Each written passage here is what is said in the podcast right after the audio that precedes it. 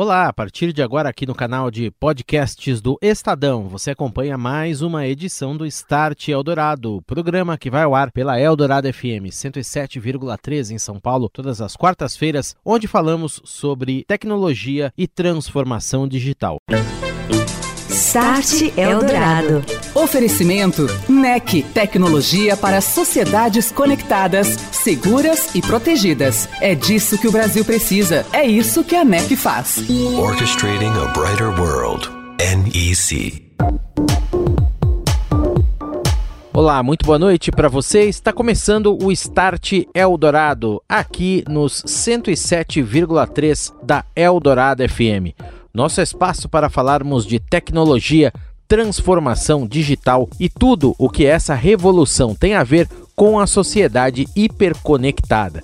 Hoje, um tema que teve um crescimento enorme durante a pandemia Delivery. O iFood estará presente no programa, na pessoa do Diego Barreto, que é vice-presidente de estratégia e finanças. A plataforma que vem investindo em tecnologia de dados e descentralização dos processos digitais para alcançar mais e mais clientes e atendê-los melhor. Start Eldorado. A sociedade hiperconectada e os consumidores digitais cada vez mais exigentes estão aí as bases para o desenvolvimento de novas tecnologias digitais que facilitem a vida no dia a dia. Tudo isso também está gerando um novo mercado, uma nova economia digital, e quem não se integrar a ela, não entender esse momento, corre um sério risco de ser engolido pela onda da transformação. Sobre isso eu converso nesta noite aqui no Start Eldorado com o Diego Barreto. O Diego é vice-presidente de estratégia e finanças do iFood, uma das empresas que experimentou um enorme crescimento durante a pandemia e impulsionou seus processos de transformação digital que já estavam em andamento. E essa transformação, claro, deve ser reforçada daqui por diante. O Diego que também está lançando um livro sobre o momento da sociedade digital. Bem-vindo ao Start, Diego. Boa noite. Valeu, Daniel. Boa noite. Super obrigado pelo convite. Muito bom saber que a gente vai poder gastar um tempinho aqui para falar de um tema tão, tão importante para o Brasil, né? Muito obrigado pela presença, Diego. Bom, o iFood é uma empresa nascida digital e que reforça seus processos de transformação cada vez mais para melhorar o atendimento ao cliente. E aliado a isso, nós tivemos a aceleração de toda essa transformação agora com o isolamento. As pessoas foram para casa, passaram a demandar mais, mais velocidade, mais rapidez, mais produtos diferenciados, enfim. E por outro lado, eu sei que tem um trabalho muito forte também de colocar dados para entender todo esse cenário, direcionar ofertas, descobrir oportunidades. Como é que o iFood vem fazendo isso? Daniel, se, se, se nós não estivéssemos aqui no, no patamar que estamos hoje, sob a ótica é, da, da, compreensão do que acontece, porque você tem uma boa leitura dos dados que estão percorrendo aqui os sistemas da empresa. Se nós não tivéssemos aqui sistemas capazes de ganharem uma escalabilidade muito, muito maior, como por exemplo é, tudo que envolve nuvem, se nós não tivéssemos aqui a capacidade de entender na ponta, né, via a utilização de, de tecnologia para comunicação com restaurantes, entregadores, consumidores, o Brasil teria tido um problema muito maior. E não por causa do iFood é é, é, é, é, especialmente, mas pela impossibilidade que uma série de empresas, incluindo o iFood, teria de levar aquilo que é tão necessário nesse momento, que, que, que continua necessário, que é a possibilidade das pessoas estarem em casa. Você imagina só, Daniel, como, é, é, é, como seria a vida de, de, de, de, de filhos e filhas que, durante essa pandemia, e a gente tem milhares de pessoas aqui como exemplo, mandaram comida para o pai e para a mãe todos os dias, porque os pais já mais velhos, já expostos à, à, à, à pandemia, enfim, estariam fragilizados. Então, a tecnologia, ela foi para o Brasil, para a economia brasileira e para a segurança do brasileiro crucial. Caso contrário, o problema teria sido muito maior, com certeza absoluta. Agora, durante essa pandemia, com isolamento social, vem uma enxurrada de clientes novos e exigentes também. A gente quer pedir a comida, quer que chegue logo e com rapidez, com eficiência e sem atraso. A empresa estava preparada para isso, em primeiro lugar, e em segundo lugar, o que, que vem por aí? Como se melhoram esses processos cada vez mais? Daniel, eu, eu diria que, a, a, a sob a ótica de gestão acho que a, a, a, grande, a grande mola propulsora aqui nesse período foi essa a descentralização que a empresa tem. A inovação na empresa ela acontece com todo mundo. Não existe uma pessoa. Né? Então, as pessoas todas aqui têm acesso ao banco de dados, têm capacidade de entender o que está acontecendo. Se a pessoa chega e fala, poxa, eu tenho uma hipótese de um problema, ela consegue entrar no banco de dados e brincar com todas as informações para validar ou não a hipótese dela. Então, essa descentralização, ela permitiu muita agilidade. Pessoas conseguissem encontrar uma série de soluções para problemas que foram aparecendo porque o mundo mudou. De um dia para o outro, você recebia na porta da sua casa uma, uma refeição e no outro você não queria mais, você queria receber distante de alguém para depois ir lá pegar, porque você estava com medo. Então, tem um lado aqui de gestão, tem um lado aqui de dados, né? É, o fato de ter, é, de ser uma empresa extremamente voltada a dados, uma empresa que já tem dezenas e dezenas de modelos de inteligência artificial, centenas de cientistas de dados e etc., permite à empresa entender a mudança de comportamento muito rápido.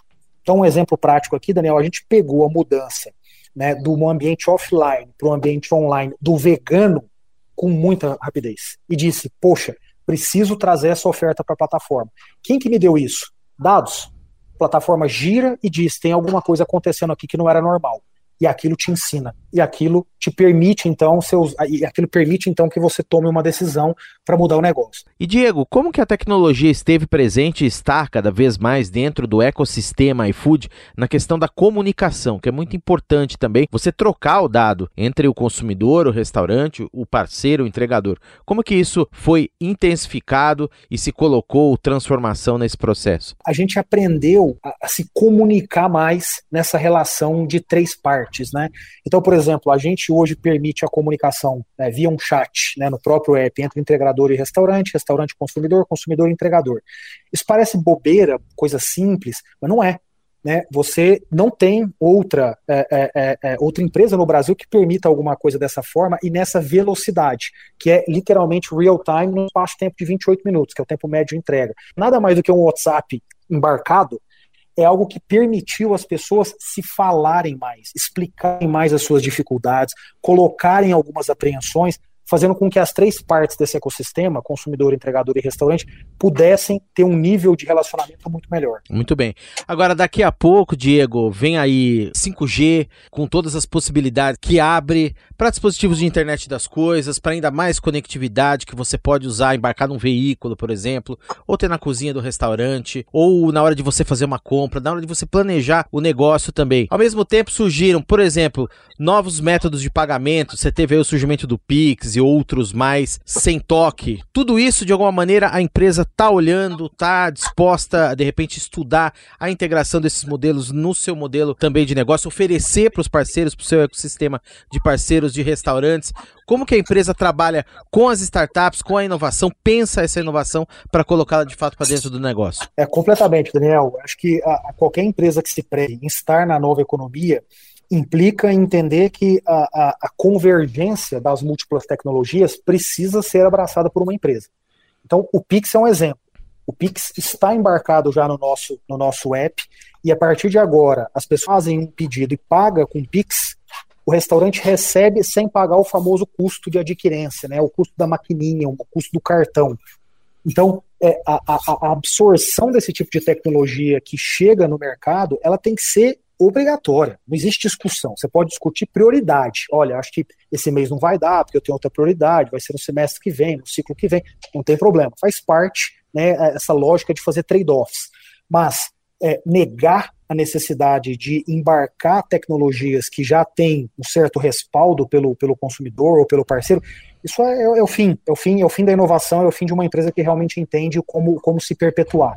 Então, nesse sentido, a gente vem fazendo já um, um trabalho muito forte, né, o Pix, esse exemplo, o Open Banking vem na sequência também para poder, já, já começou agora, mas o grande impacto dele vem no segundo semestre, vem com uma participação também nossa muito próxima, contribuindo bastante para essa evolução.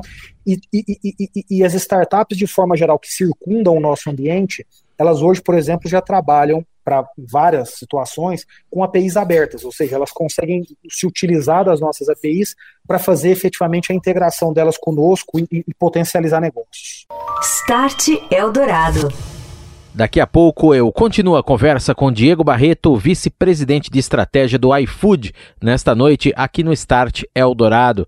Ele vai nos contar mais a respeito do livro que ele está lançando, que fala sobre a aceleração da transformação digital e a nova economia. E é sobre isso também o comentário do André Eletério, a hiperconectividade na sociedade. O André, que é da NEC. Tudo bem, André? Boa noite. Olá, Daniel. Olá, ouvinte do Start Eldorado. Recentemente, o Brasil bateu um novo recorde histórico ao atingir a marca de 16 16 terabits por segundo na troca de tráfego de internet. Este indicador mostra bem o exponencial crescimento no volume de dados que circula pelas nossas redes, gerado pelos mais diversos dispositivos e sensores, criando uma preciosa fonte de insights para empresas e governos. Este mundo de dados e informações vem impulsionando as instituições que têm adotado o digital desde a sua concepção, levando efetivamente à transformação acelerada de toda a sociedade. A NEC, com seus mais de 120 anos de história, participa dessa jornada no dia a dia das organizações, com sua expertise em TI, redes e segurança, potencializada por suas pesquisas de tecnologia avançadas nos mais diversos segmentos. Um exemplo distante de nosso cotidiano, mas presente em nossos laboratórios, é relacionado à astronomia e à exploração espacial. Para conhecer um pouco mais sobre esse assunto, convido a todos a acompanhar a programação da Japan House São Paulo relacionada à Semana da Astronomia. A NEC participa do debate Universo Conectado, Espaço, Ciência e Tecnologia, onde fala sobre como a ciência, a tecnologia e a computação de alto desempenho podem ajudar a sociedade a resolver seus desafios. Fique ligado nas redes sociais e nas plataformas online da NEC para conhecer mais. Um abraço, André. Obrigado e até a próxima. Um abraço, Daniel. Um abraço, ouvinte. Estou de volta, este é o Start Eldorado e hoje eu estou recebendo Diego Barreto, ele que é vice-presidente de Finanças e Estratégia do iFood. Conversamos no primeiro bloco sobre as transformações digitais aceleradas pela crise numa empresa que já é digital. Então você imagina com a entrada de milhões de clientes novos como isso teve que ser trabalhado nesse último ano. E o Diego, que inclusive está lançando um livro agora, onde ele fala exatamente sobre essa importância, chamado Nova Economia. Entenda por que o perfil empreendedor está engolindo o empresário tradicional brasileiro. E nesse livro, Diego, você explica que essa nova economia substitui a fabricação manufatureira pelo fornecimento de produtos e serviços associados sempre ao desenvolvimento de tecnologia proprietária, a esse modelo, modelo de inovação, modelo mais aberto com convergência de múltiplas tecnologias que são, claro, potencializadas e facilitadas aí por conectividade, como a gente já disse, 5G, internet das coisas, tudo mais que vem por aí. Por que, que isso é tão importante? Daniel, pergunta super legal. É, o, o, veja, o fornecimento de tecnologia por um terceiro, ele é extremamente importante. Né? Uh, não, não, não podemos negar a importância de empresas que têm uma capacidade brutal de trazer tecnologia. O grande problema é que a grande maioria das empresas no Brasil, ela se utiliza apenas disso. E aí, quando eu tenho uma tecnologia X e você tem essa mesma tecnologia X, o que nos difere? Nada nos difere. Nós temos a mesma tecnologia. Então, a utilização de tecnologia de terceiro ela é extremamente importante em colaboração com a sua tecnologia. Então, vamos pegar um exemplo típico aqui que você chega numa empresa e vê o diretor de tecnologia respondendo para o diretor financeiro. Então, me pergunto, você tem um diretor, você tem uma área de tecnologia, você tem uma área de infraestrutura, de suporte? Veja, tem algum problema nessa área? Não, não tem nenhum problema nessa área. Mas quando a tecnologia ela está no centro de tudo, quando a tecnologia é compreendida como aquilo que pode potencializar seu negócio numa velocidade brutal, pode melhorar a tua qualidade de serviço, pode reduzir o seu custo, a tecnologia é tratada, inclusive na estrutura organizacional da empresa, diretamente com o presidente da empresa. Esse é o primeiro ponto. Segundo ponto, produzir a tecnologia dentro de casa significa você empoderar as pessoas. Se eu precisar hoje corrigir algo no meu app, porque o Daniel me deu um feedback que faz todo sentido, eu entro no código-fonte e ajusto hoje mesmo. Quando você tem uma tecnologia de terceiro, você depende de um pipeline de um terceiro. É um problema? Não é um problema. Desde que isso, de novo, seja em colaboração. E é isso que o Brasil não tem. É por isso que no Brasil, historicamente falando, as pessoas não vão para as áreas de ciências exatas. As pessoas não vão fazer engenharia, fazer física. Por que, que elas não vão? porque elas dependem, a, o, o empresariado nacional não está acostumado a gerar a sua própria tecnologia. E falando em Brasil, Diego, você no livro dá vários exemplos, o próprio iFood, 99, o Magalu, cujo diretor de tecnologia, o Daniel Cassiano, nós ouvimos recentemente aqui no Start, e ele falou exatamente isso: descentralização de dados, você empoderar as pessoas, dar a elas o poder de acessar toda essa riqueza que flui nos canais, sistemas da empresa, para de repente desenvolver uma estratégia, pensar algo mais localizado, que é o que você vem falando, você comentou também no primeiro bloco no iFood, falando e fazendo. Esses são os grandes players. Agora, os pequenos, os médios já entenderam isso? Já estão preparados para essa transformação? Daniel, o Brasil está longe de estar tá maduro. É, mas tem uma notícia boa nisso tudo. O Brasil está criando uma primeira safra de empreendedores é, que compreende isso, que dá valor a isso. Ou seja, esses empreendedores estão subindo a régua e todo mundo de lado está olhando e falando assim: poxa, se eu não acompanhar isso aí, eu vou ficar para trás. Então, volta, né? É, e, e, aí o livro brinca um pouco com isso, né? Com a figura do empresário e do empreendedor. Né? O, o empresário é o cara da gestão, da perpetuação do negócio, o empreendedor é o da ideia, da busca por algo diferente. Né? E esses perfis, eles são muito diferentes. O Brasil é um país que historicamente foi composto por pessoas que receberam de gerações passadas uma empresa, um patrimônio, e perpetuaram aquilo no tempo. Como o Brasil é um país de pouquíssima competição, porque a gente afasta o estrangeiro de um lado, porque é muito difícil vir para cá, é, é, burocrático, e afasta o, o empreendedor do outro, porque não tem acesso a crédito, não tem um ecossistema, não tem uma série de coisas. Essa turma aqui de empresários ela vai se perpetuando ao longo do tempo. Agora, o que, que aconteceu nos últimos 15 anos? O Brasil definitivamente se integrou nas cadeias de valor e a tecnologia ela se massificou, portanto ficou mais barata mais pessoas puderam acessar e pegar a sua ideia e transformar em uma execução, em uma realidade. Então, quando você olha, por exemplo, volta nos anos 2000, você olha para trás 10, 15 anos, quais foram as empresas que surgiram no Brasil do nada, arrebentaram a boca do balão, melhoraram a qualidade de serviço, redesenharam cadeias de valor? É muito difícil encontrar uma empresa. Agora, hoje, você olha para trás e fala 10, 15 anos para trás, de XP, de iFood, de Nubank, de C6, de Créditas, de Log, de Ebanks, de Hotmart, de Madeira Madeira, que superaram bilhões de reais de valor de mercado depois de 10 anos, 5 anos, 15 anos. Quem que são essas empresas?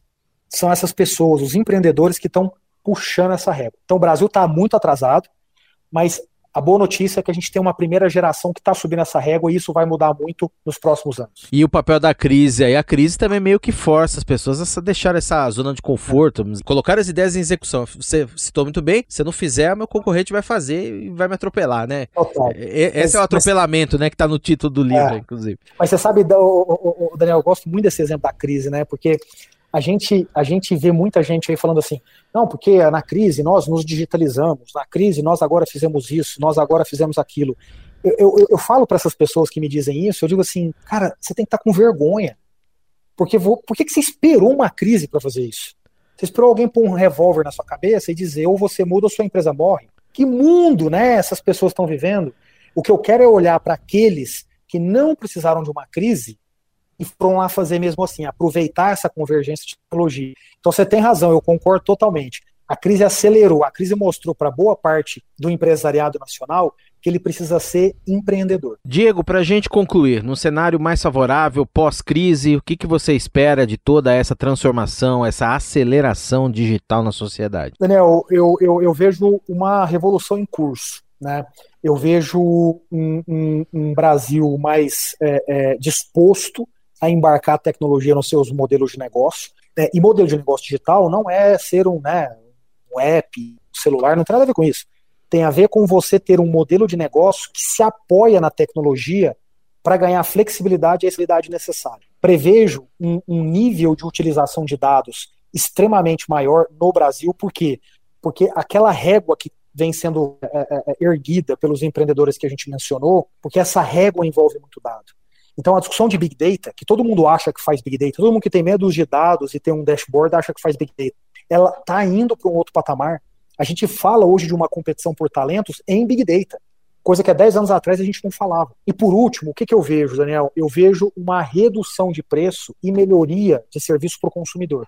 Porque a tecnologia ela permite isso. Tá certo. E o livro do Diego, Nova Economia, entenda por que o perfil empreendedor está engolindo o empresário tradicional brasileiro, chega nas próximas semanas a todas as plataformas de venda digitais, também físicas. Diego Barreto esteve no Start conosco nesta noite, ele que é vice-presidente de finanças e de estratégia do iFood. Grande abraço para você, Diego. Muito obrigado pela presença. Até a próxima. Obrigado. 300 profissionais foram contratados para o setor de tecnologia da informação em menos de dois meses.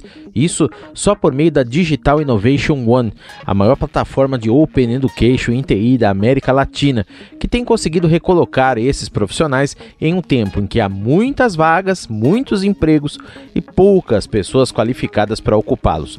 Se antes da pandemia o setor vivia em estágio de atenção pela falta de mão de obra, agora esse cenário é ainda mais preocupante. Estima-se que até 2024, cerca de 300 mil vagas no segmento de tecnologia sejam abertas no país, mas pouco mais de 20% sejam ocupadas. A solução, segundo o CEO da Digital Innovation One, Igla Generoso, vem por meio de parcerias diretas com as companhias, a elaboração de cursos personalizados para identificar talentos que possam ocupar cadeiras ociosas.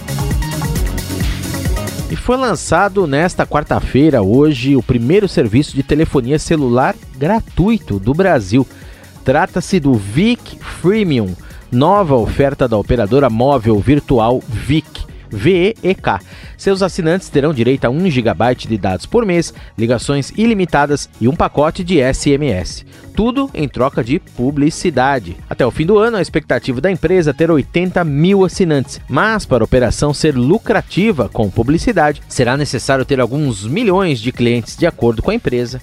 Meta a longo prazo. A intenção da VIC é se transformar no quarto player de telecom no Brasil. Você ouviu Start Eldorado. Oferecimento NEC, tecnologia para sociedades conectadas, seguras e protegidas. É disso que o Brasil precisa. É isso que a NEC faz. Orchestrating a brighter world. NEC.